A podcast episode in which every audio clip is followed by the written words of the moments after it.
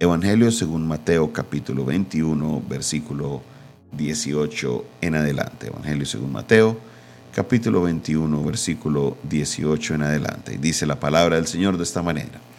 Y por la mañana, volviendo a la ciudad, tuvo hambre. Y viendo una higuera cerca del camino, vino a ella, y no halló en ella nada, sino hojas solamente.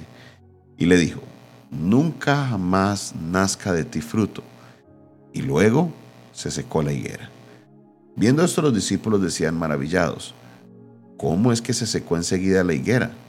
Respondiendo Jesús les dijo, de cierto, de cierto os digo que si tuvieres fe y no dudareis, no solo esto haréis, no solo haréis esto de la higuera, sino que si a este monte dijeres, quítate y échate en el mar, será hecho, y todo lo que pidieres en oración creyendo, lo recibiréis. Aleluya.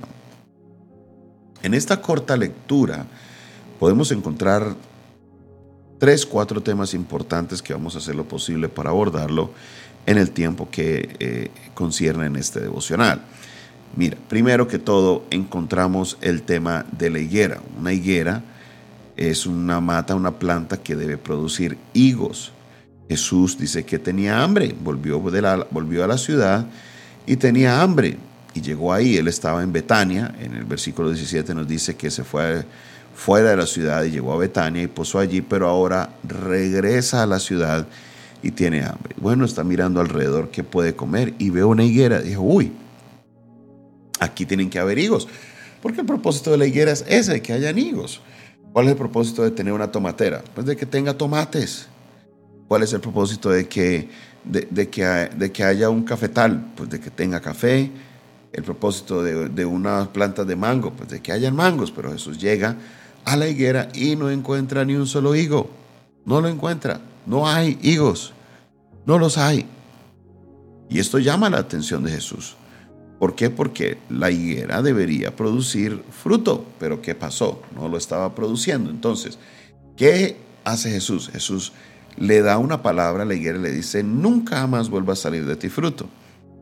Podían suceder dos cosas. Una, la planta se podía quedar igual y simplemente no daba fruto. Pero por la palabra de Jesús, por la palabra de Jesús, inmediatamente la higuera se secó. Los discípulos se quedan anonadados, quedan atónitos. ¿Qué pasó? ¿Qué sucedió? ¿Qué es esto? ¿Cómo que Jesús le habló a la higuera y se secó? No hemos visto cosa tal en nuestro tiempo. Alguien que tenga autoridad sobre eso. Eso es algo impresionante. Que por su palabra pueda secarse una planta. Vaya, inténtelo usted. Los discípulos quedaron como que, wow,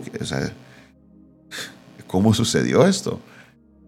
Y Jesús aprovecha y les enseña dos o tres secretos importantes. Lo primero es que les dice, si ustedes tienen fe, fe, si ustedes tienen fe, mire lo que nos dice el Señor Jesucristo de una manera tan importante aquí.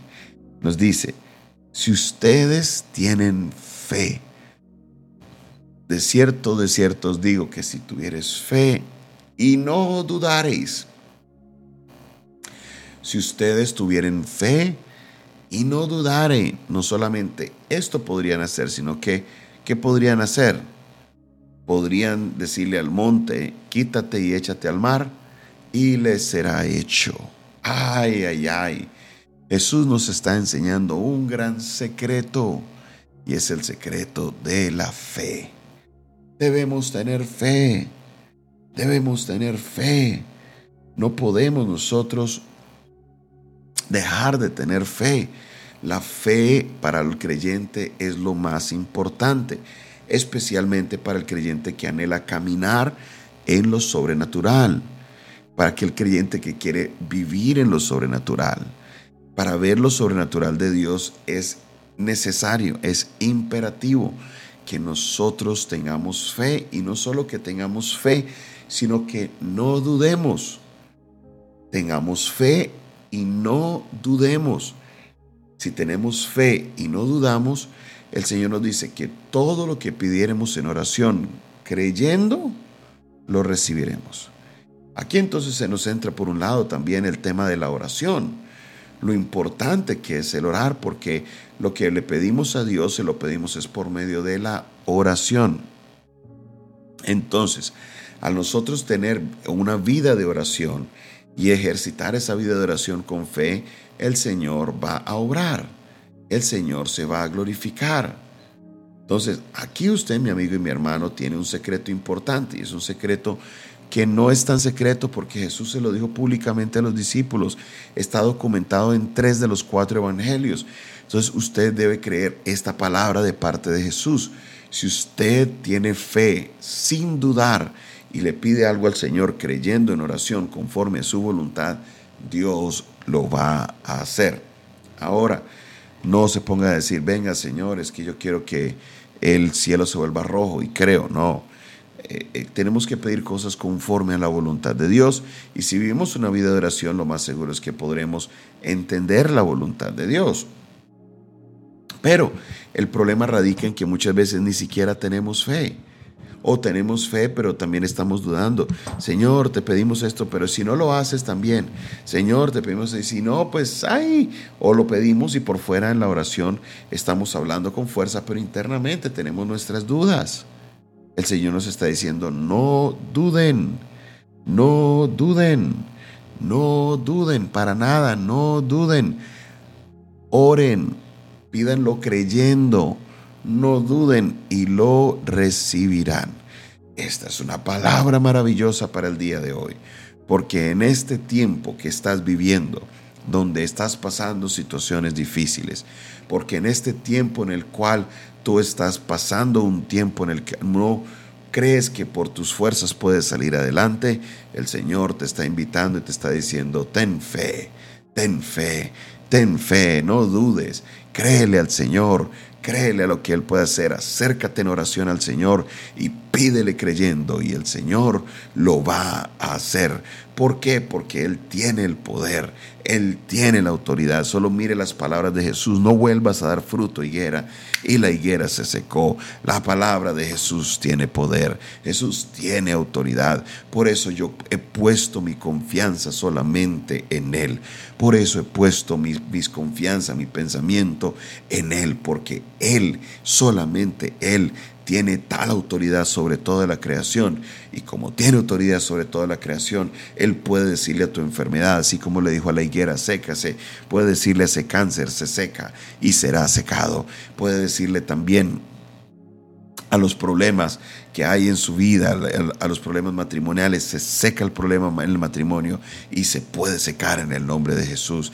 El Señor puede hablar a lo que área que sea de tu vida. Oh, aleluya. Y si lo pedimos creyendo su palabra nos dice que lo recibiremos. Hoy, mi hermano y mi hermana, es un día para que nuestra fe sea creciente, para que por medio de su palabra podamos entender que Jesús tiene autoridad, que la palabra de Jesús tiene poder, de que Él lo que dice se cumple, porque Él tiene autoridad. Aleluya, gloria al nombre del Señor.